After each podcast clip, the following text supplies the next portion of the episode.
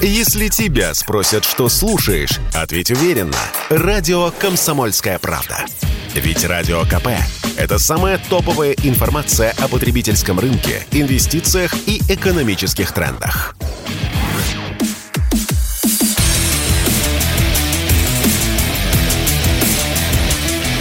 Программа с непримиримой позицией. Утренний Мардан. Всем здравствуйте! В эфире радио «Комсомольская правда». Я Сергей Мордан. Трансляция началась на YouTube-канале «Мордан 2.0». Подписывайтесь, кто смотрит, нажимайте свой лайк.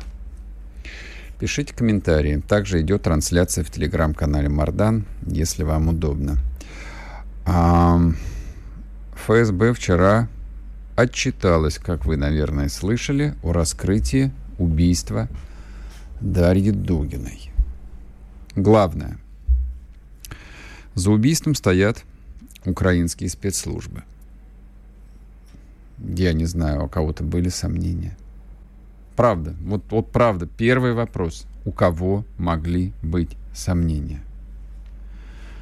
Я сейчас а, не про тех, кто изощрялся и вчера весь день, и вчера весь вечер, и ночью даже некоторые в своем подлейшем остроумии.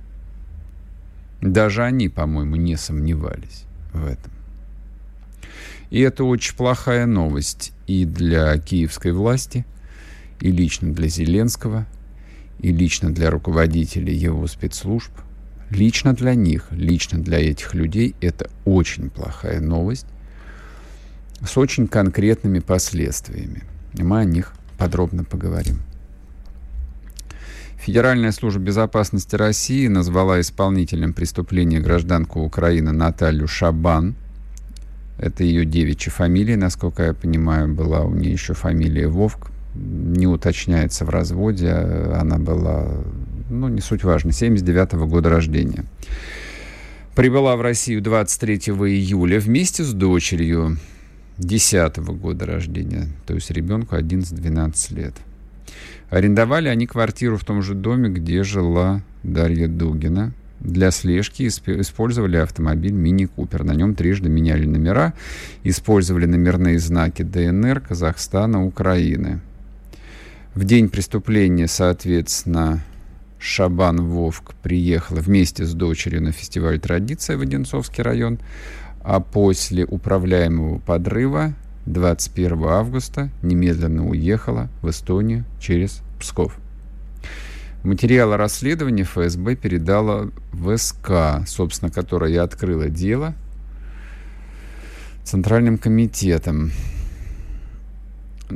Дальше начинаются нюансы, ну, я их а, все же озвучу. Автомобиль а, тут же нашли в сети, его выставили на продажу. Странность, да, странность, но Украины последних 30 лет, это, к сожалению, вообще территория такой одной сплошной странности. Вот, поэтому это как раз меня не удивляет. Происхождение этой женщины, происхождение ее семьи тоже вполне себе обычное. А, брат судя по всему. Это, все, все данные, которые я сейчас привожу, это пока предположение, то есть окончательного э, вот решения, окончательно подтвержденной официальной информации еще нет. А, Даниил Шабан, это брат, а, видимо, вот а, этой самой Натальи, уроженец Мариуполя, соответственно, и она уроженка Мариуполя. Чем знаменит, помимо прочего, уроженца Мариуполя. Что там произошло, наверное, вы уже выучили. Это, в общем, главная база полка Азов. И это не выдумка пропаганды, это действительно так. А, вот э, такими псевдолаврами на значит, первенство, первенство возникновения этого нацбата пытаются мериться Харьков и Мариуполь, но скорее Мариуполь скорее Мариуполь. То есть э, там было рекрутировано большее число бойцов. Ну и, собственно, я подчеркиваю, база полка Азов находилась именно в Мариуполе. Ну и то, что их э, и похоронили в Мариуполе на Азов стали. Ну, дохоронили потом в Еленовке, к сожалению, не всех. Это тоже, в общем, вполне себе символично. А приводились а, тоже ряд сведений о том, что убийца служила в полку Азов, но это уже такие, мне кажется, нюансы совершенно незначительные, потому что за этим, за этой диверсией, за этим террористическим актом, а, очевидно, стоят никакие не армейские и не военизированные подразделения. Понятно, что это операция спецслужб. Кто ее организовывал, военная разведка или СБУ, или совместно, не имеет никакого значения.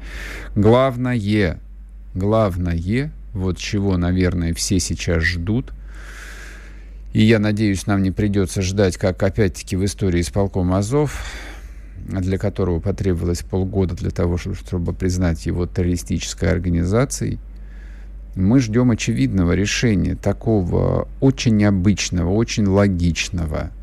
То есть после того, что произошло, как минимум и Главное управление разведки Украины, и СБУ должны быть признаны террористическими организациями со всеми вытекающими последствиями.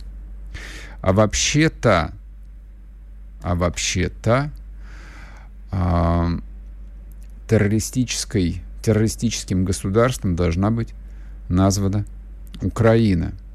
И вот это вот решение должно подвести черту под э, совершенно позорным 30-летием отношений между постсоветской Россией и той политической системы, которая возникла на обломках бывшей Украинской Советской Социалистической Республики, ОССР. Я подчеркиваю, никакого преемства, ничего общего с той советской Украиной, которую мы все знаем и которую мы все любим, вот то, что возникло, не имело никогда. Они от этой советской Украины отреклись сразу, практически с 91 -го года. То есть они от нее побежали, просто вот задрав свои виртуальные шаровары. Они ничего не хотели иметь общего со славной историей советской Украины. Поэтому те люди, которые до сих пор э, рефлексируют относительно происходящего, вы успокойтесь, пожалуйста. Это же вопрос а, такого мироощущения, когда... Я сейчас приведу понятный пример. Иногда спрашивают, а кто же такие русские? Как определить русского? Вы что, значит, меряете черепа? Ну и вот, вот вся вот эта вот а, либеральная манипулятивная мерзость. На это есть простой ответ. Его повторяли неисчислимое количество раз. Человек, который себя воспринимает русским человеком, вот он и есть русский. А сколько там у него типа русской крови, ну, это, в общем, довольно смехотворно. Таким вопросом в России никогда не задавались. Поэтому князья Юсуповы наследники татарских Мурс. Они были русскими князьями, но ровно как генерал Багратион был русским генералом, будучи чистокровным грузином. Ну и так далее. Не хочу тратить время на банальности. И поэтому Россия в 1991 году не просто а, приняла на себя обязательства по советским долгам, ну и целый вот а, ряд юридических каких-то аспектов, даже ельцинская Россия даже ельтинская, подлая, предательская, компрадорская Россия, даже Борис Николаевич Ельцин нес на своих плечах осознание и понимание того, незадачливым наследником какой страны он является. А те, кто остались э, в Киеве, вот э, бывшие члены ЦК Компартии,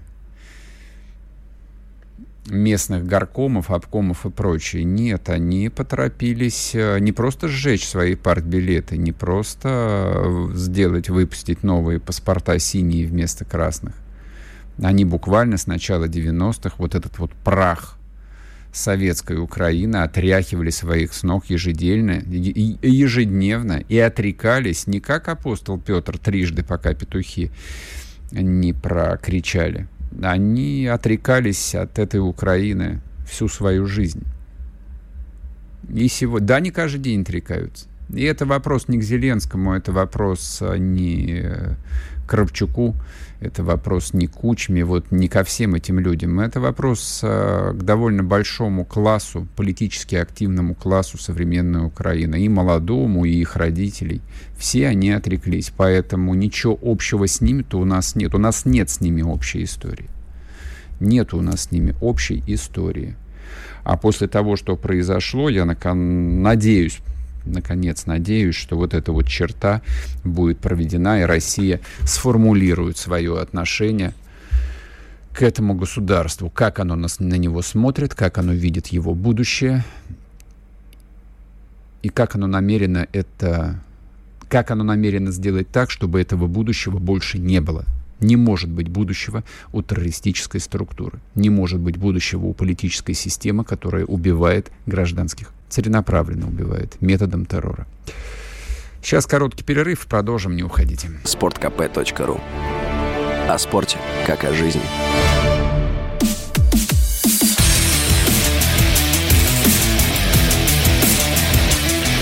Программа с непримиримой позицией. Утренний Мардан.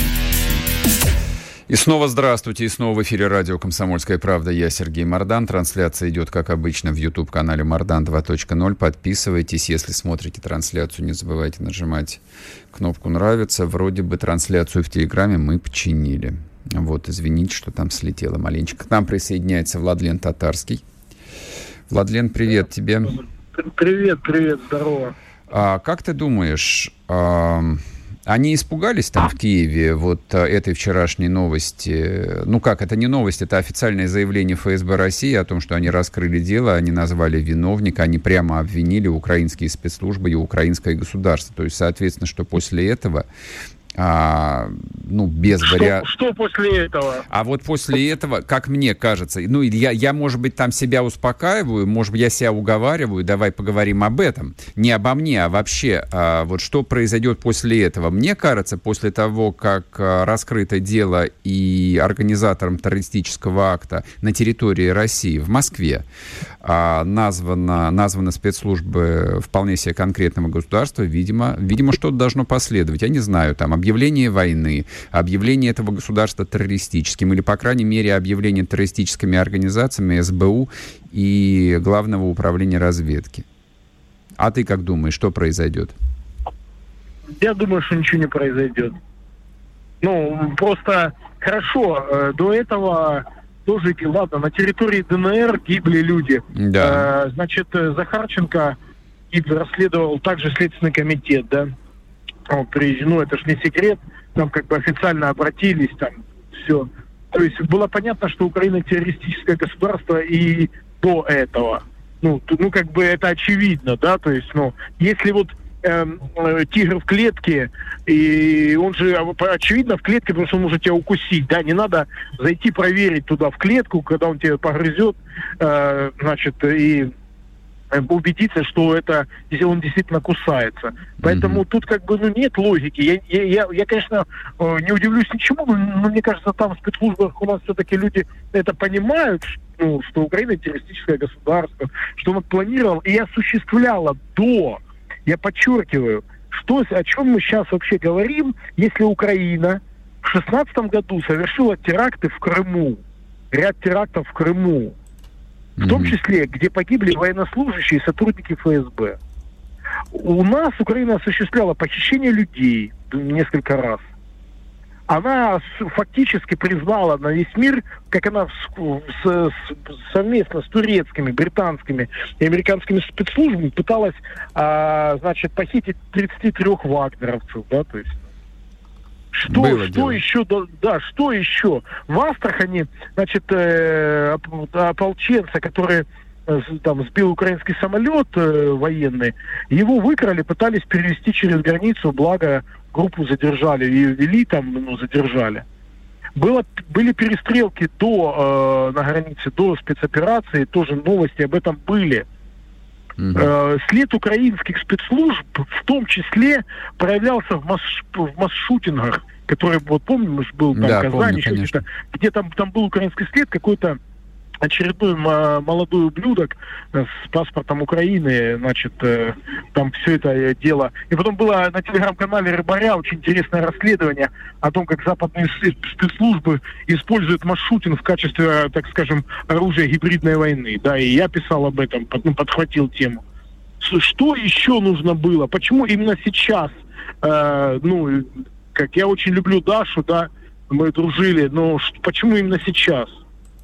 Что, что сделает? Вот сейчас там якобы она через Эстонию покинула. Ну, понятно, что она может и не в Эстонии сейчас быть. Поэтому обращение там, к властям Эстонии выдайте. Ну как вы? Они скажут, да у нас ее нету. Пока, ну, что, есть, пока э... что не сделано официальное обращение. Пока... Э, я, да, но я просто к чему говорю? Потому что идет война у нас с Украиной, да, там ракеты летают, самолеты, крейсера тонут, э, ну, атомные электростанции почти взрываются, и, и, а мы тут так, а может быть, Украина террористическое государство? Может, нам стоит подумать об этом? Ну, то есть, ну, это какой-то, короче, ну, вот такой уже наивный бред. Мне так это уже надоело обсуждать, честно, даже признаюсь. А. Взрываются атомные электростанции. Что еще? Ну, что должно произойти? Когда они взорвут какой-нибудь ядерный заряд в метро. Ну, а я тебе напомню, на самом деле, это ж такая была э, интернетская, то, что называется, сетевая ирония о том, что, ну, может быть, красной линией, красную линию начальники увидят, когда что-то случится в Москве. Ну вот, оно случилось в Москве, но, правда, здесь тоже такой а, нюансик. Вот а, я обращаю всегда внимание, внимание на мелочи а, средства массовой информации, особенно ну, такие официальные, полуофициальные, упорно, упорно пишут. Просто вот это вот у меня аж мозг взрывается. Война пришла в Подмосковье. Какое Подмосковье, окститесь? Это Москва. Это в Москве взорвали машину с человеком, журналистом. В Подмосковье она у них, война пришла. Так вот, э, я, собственно, про что и толкую-то. А люди же существа довольно примитивные, в том числе и большие руководители. То есть, когда что-то где-то происходит, условно говоря, в Запорожской области, там шмаляют из 155 миллиметра по станции, ну, это черт знает где, 1200 километров. А это вот рядышком Одинцовский район, по которому они, пусть редко, но ездят. Это буквально в двух шагах от Рублевки. Буквально в двух шагах от Рублевки. Вот, да. по, вот почему этот а, риторический вопрос у меня и возник. А второе соображение, ну я вчера его там и на Первом канале высказывал, ты слышал. А, угу. Вот главный тезис, который я, западные медиа сразу считали и озвучили его, это была атака именно против Путина. Они убили дочь человека, идейно очень близкого к Путину. То есть я не знаю, вот какую тут аналогию провести, ну, невозможно ее подобрать. Но попытка а, вот исключить Александра Гельча из этого теракта, что тоже вечером было сделано, специально выпустили заявление о том, что целью была Дарья Дугина, а совсем не Александр Дугин. Я не понял, зачем это было сказано, то есть чтобы что? Ну, вообще, не, ну тут как бы они, они констатация фактов, да, идет, я думаю, больше, потому что действительно это так. Вот, потому что целью была именно Дарья. То есть, но я к чему все это говорю? Может быть, э, взрывы у Рублевки кого-то разбудят. Я не знаю. А может быть, просто человек скажет, усильте мою охрану. Как вариант. Ну, то есть, да. Да, то есть, то есть, я же говорю, мы никогда не, пред, ну, вот не предскажем, э, люди не думают так, как ты, да, это правило, мой друг, mm-hmm. покойный Царство Небесное, на войне погибший меня научил. Вот ты думаешь, что ну раз уже взрыв возле Рублевки, значит они что-то должны сделать.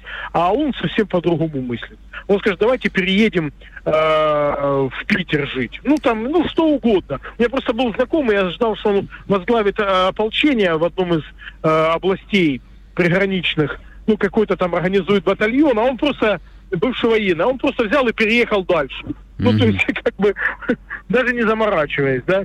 Ну, поэтому, то есть, ну, я, я не знаю, разбудит ли... Я, я лично не жду. Я уже понял, знаешь, что, как нужно действовать в России. То есть, вот лично ты что-то делаешь, у тебя там есть соратники, друзья, да, и вот лично вы чего-то добиваетесь, вот тогда какой-то результат, ну, реально виден. Потому что все люди на, настроены на результат. Даже если каждый не, не полностью там эффективен, да, не такой там, может, умный, но вы все нацелены на результат, и у вас что-то получается. Вот. А так вот пока... Мы же видим, вот смотри, какая тенденция сейчас пошла в армии даже, да, вот сейчас спецоперация. Сейчас же все больше и больше привлекается э, каких-то частные инициативы э, войска, да, в том числе и штурмовые группы сейчас формируются по частной инициативе, прямо из военнослужащих. То есть у них там отдельные условия контракта, там то-то. То есть все поняли, что частная инициатива, она очень быстрее действует, она очень эффективна. Вот и все. Поэтому, ну, вот, вот кто-то, я не знаю, мы должны, наш чат должен, где мы с тобой состоим, войну Украине объявить по-настоящему, может быть так, собраться подумать, как это, что там лучше сделать нам, чтобы там что-то произошло. Я не знаю. Но пока, пока мы видим, вот все очень медленно раскачивается. А там люди немедленно раскачиваются. То есть там люди планомерно, вот, вот они просто методично обстреливают Крым, да. Сейчас они убили, э, значит, э, Дашку в, в, в озере Рублевки. То есть они, это что такое? Это самая настоящая мятеж война.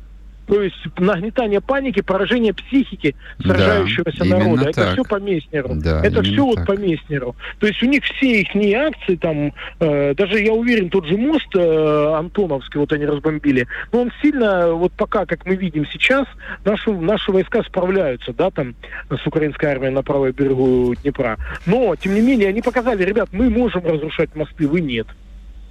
Ну, то есть, ну, все да, это так вот, и есть. Так это вот. ответ, вот да, нашим, вот, нашим экспертам, которые полгода да, которые объясняли, говорили, что, что разрушить мост почти невозможно. Это невозможно, да. Да, да, и не да, нужно. А что... А поначалу говорили, что не нужно. Вы что? Не нужно, как? что он делает просто дырки, вот сваи будут стоять. Ну, поезди по сваям по этим. Угу. Ну, просто даже вот элементарная логика, мне кажется, там уже настолько мозг э, заплыл жиром и старостью, и вот этими микроинсультами, оно там все зацементировалось, что, может, человек просто плохо соображает. Я, ну, когда бывает у стариков, может так там все происходит. Вот, не знаю. Но сам факт, что у них именно война сейчас идет психологическая. Вот, и человек просто, вроде бы как мы отхватили Херсон, Мариуполь, мы отхватили действительно большие территории. Mm-hmm. Вот едешь и думаешь, боже, как это все вообще ну, организо- организовать даже, да, все это. Вот, э, Лисичанск, там, э, Светогорск, там, Изюм, стоим под Харьковом, под Николаевым. Но все равно вот они Владлен, раз, и как-то люди всегда. Да. Спасибо, спасибо. Уходим на новости. Чтобы получать еще больше информации и эксклюзивных материалов, присоединяйтесь к радио «Комсомольская правда» в соцсетях. В отечественных социальных сетях. Смотрите новые выпуски на Рутьюбе, читайте телеграм-канал, добавляйтесь в друзья ВКонтакте, подписывайтесь, смотрите и слушайте – Радио «Комсомольская правда». Самая оперативная и проверенная информация в эфире и соцсетях.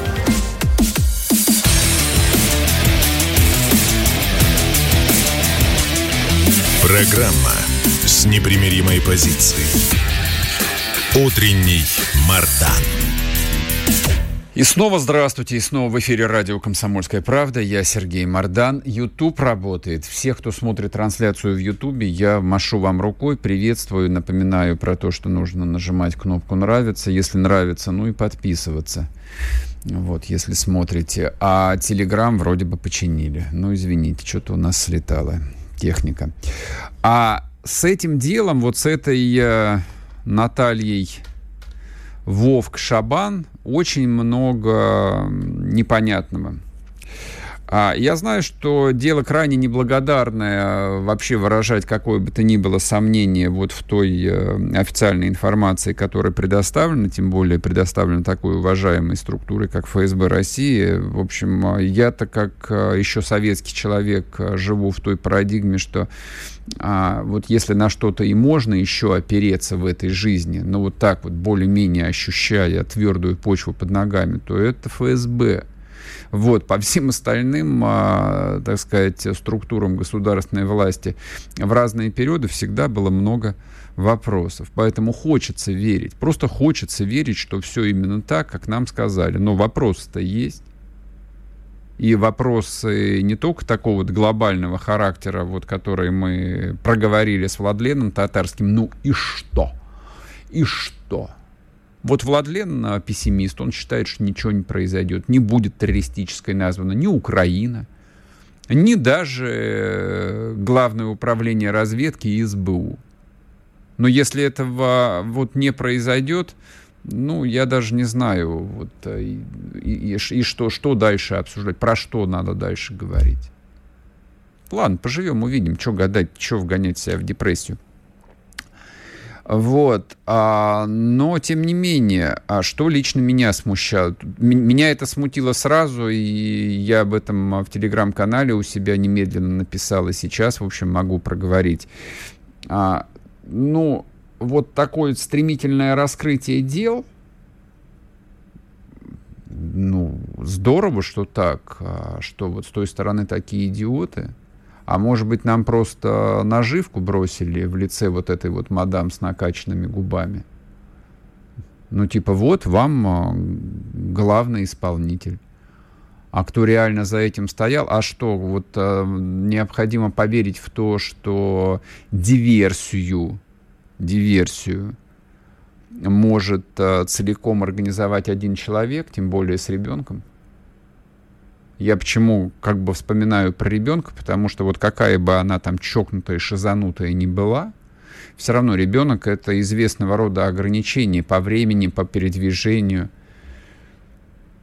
Ну, так же не может быть. Это же точно не один человек э, и планировал, и проводил всю эту операцию – и слежку невозможно в одиночку сделать, даже если ты поселился в том же доме, где жила Даша Дугина.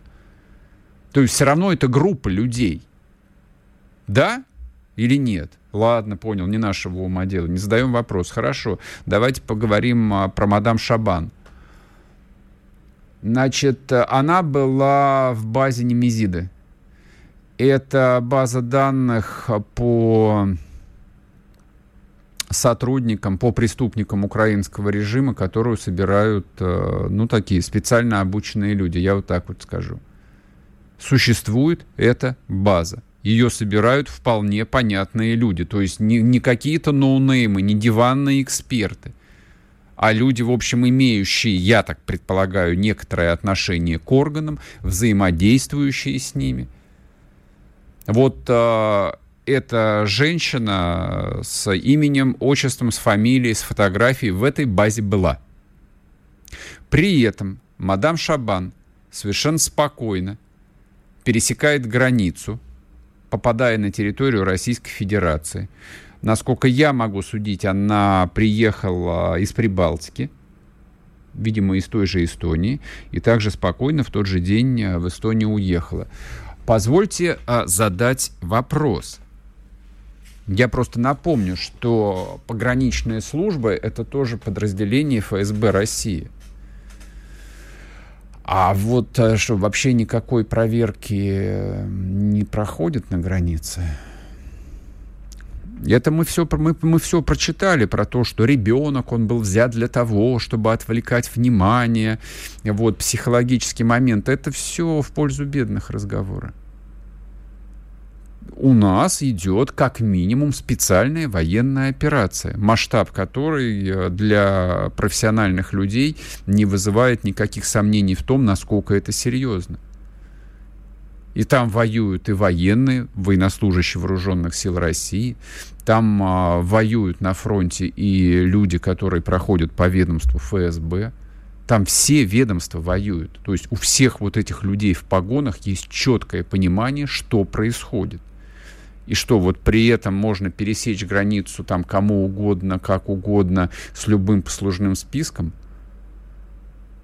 То есть даже человек, а, который уже внесен в базу, может а, в Россию въезжать и выезжать, правда? Ну вот а, меня что-то как-то это слегка ошарашило.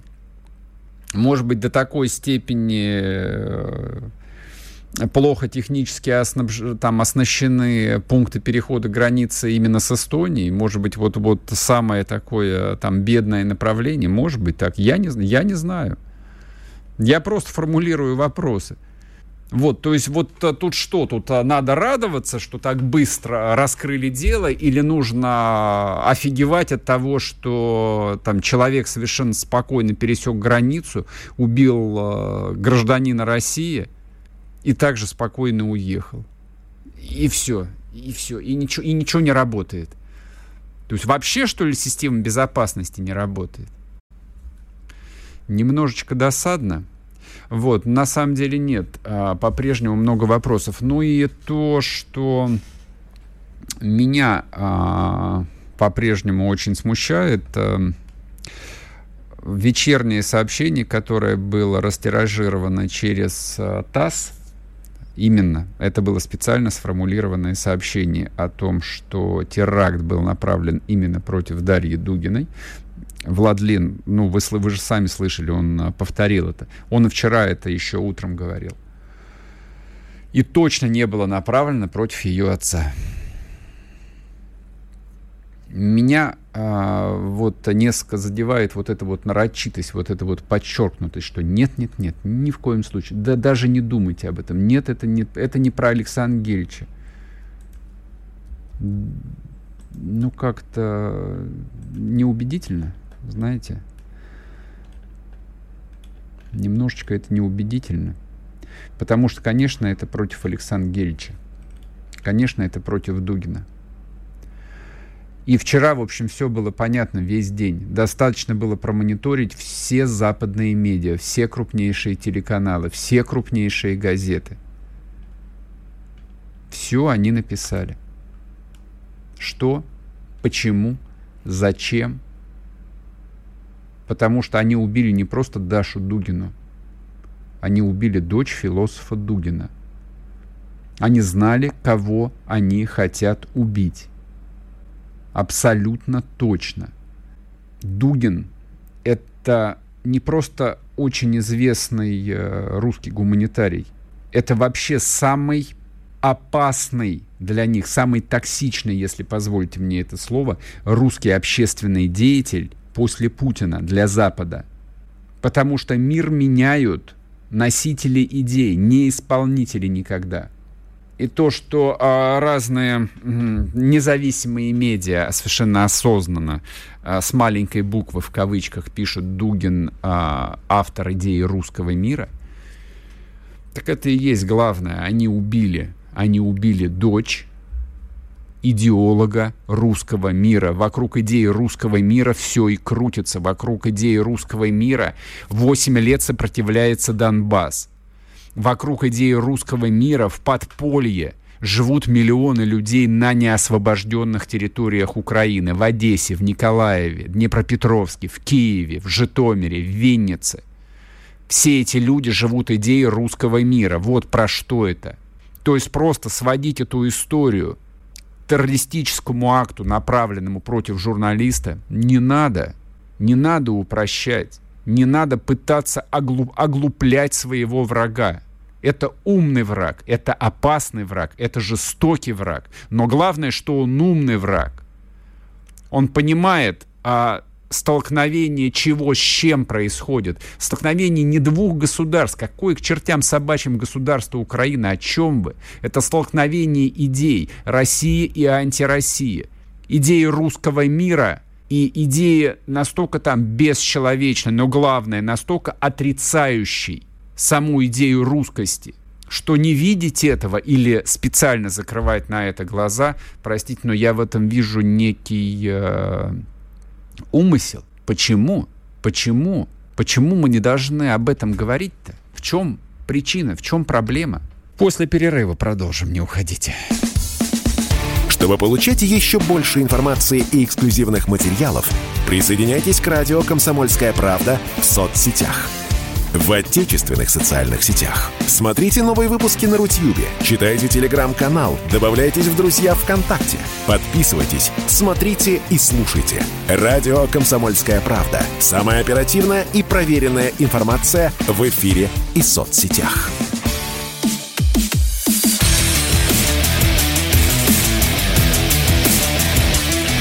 Программа с непримиримой позицией. Утренний Мардан.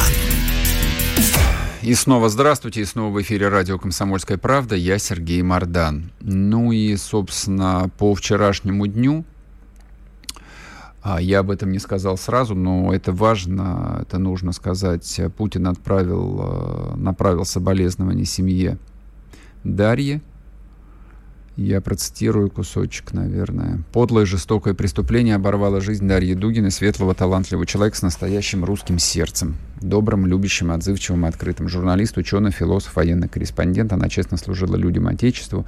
Делом доказывала, что значит быть патриотом России». Это цитата из телеграммы президента. И вчера же Путин подписал указ о награждении Дарьи Дугиной орденом мужества посмертно за мужество, самоотверженность, проявленные при исполнении профессионального долга. А это очень важно. Это очень важно.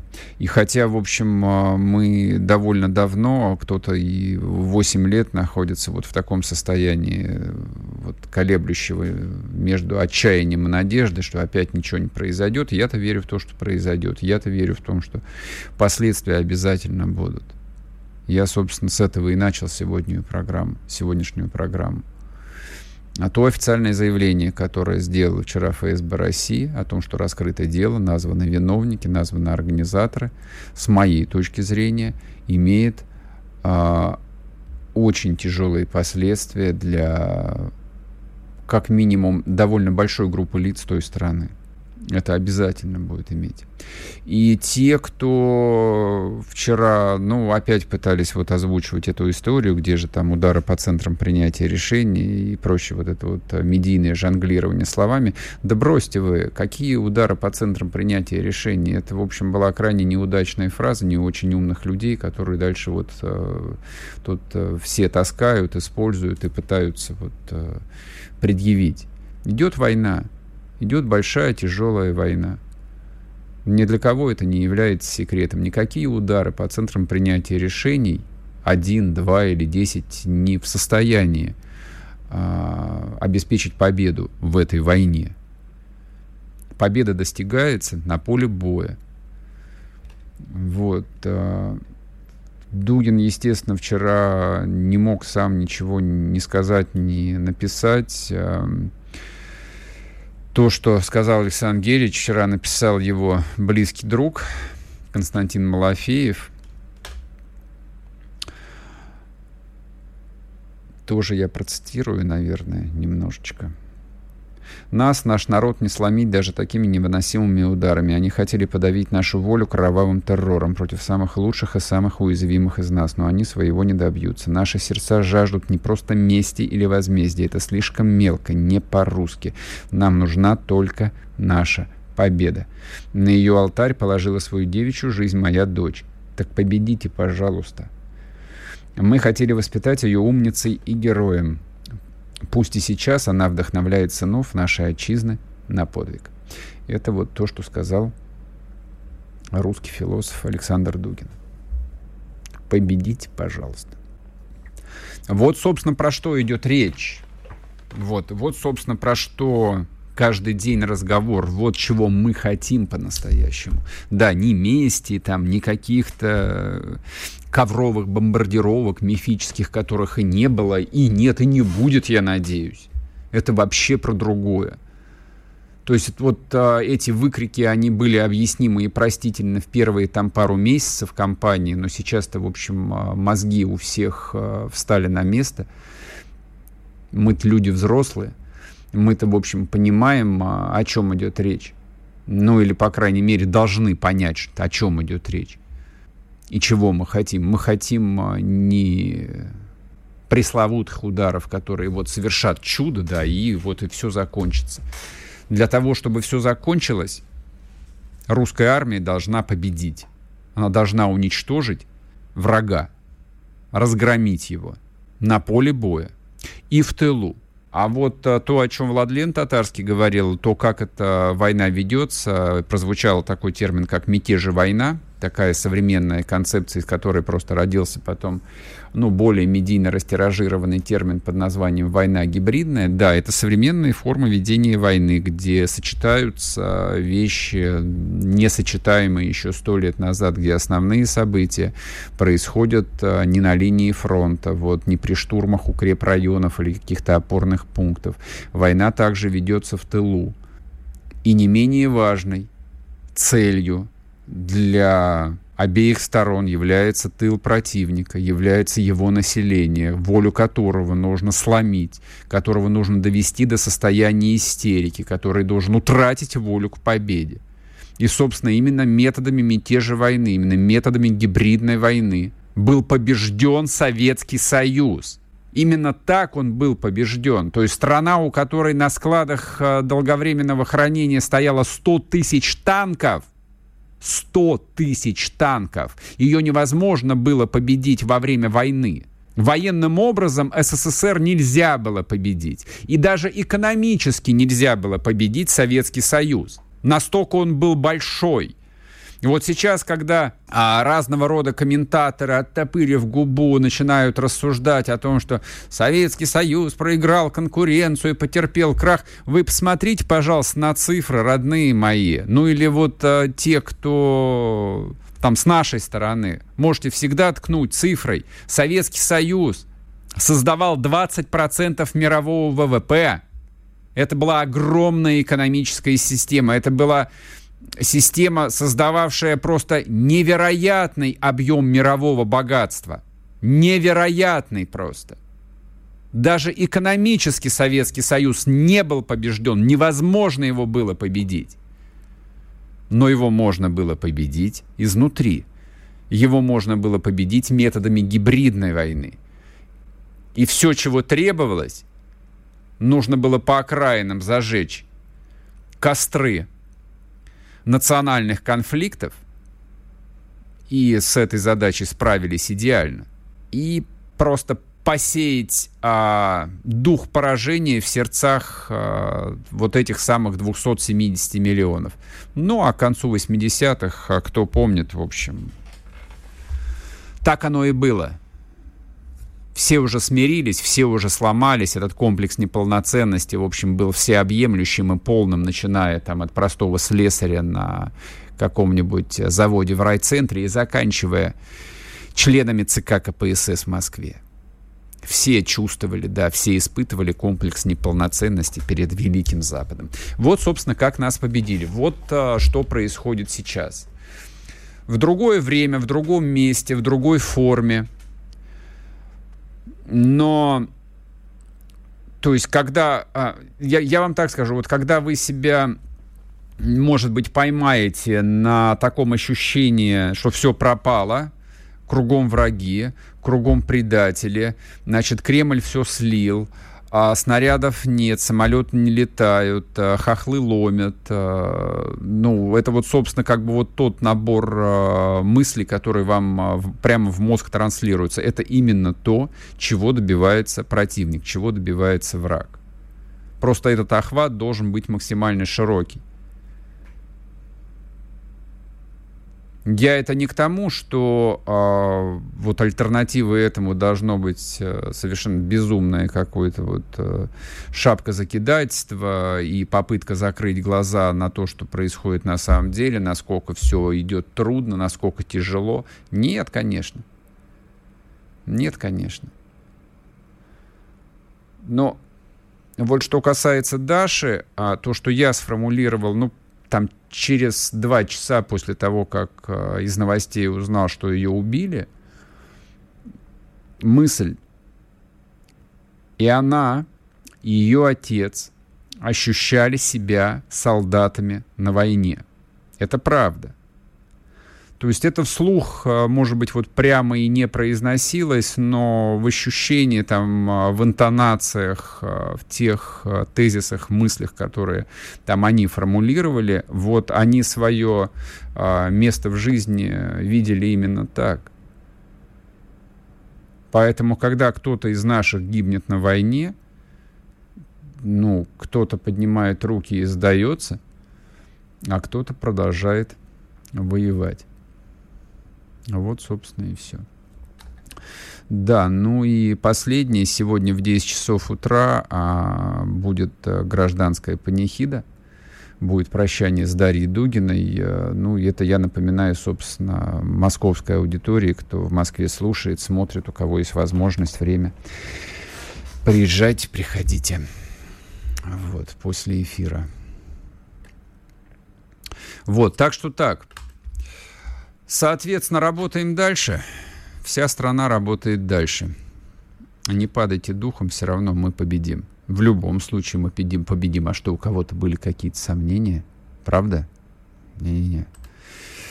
Сейчас будет короткий перерыв на новости. Подписывайтесь на YouTube-канал Мардан 2.0, телеграм-канал Мардан и продолжим. Чтобы получать еще больше информации и эксклюзивных материалов, присоединяйтесь к радио «Комсомольская правда» в соцсетях.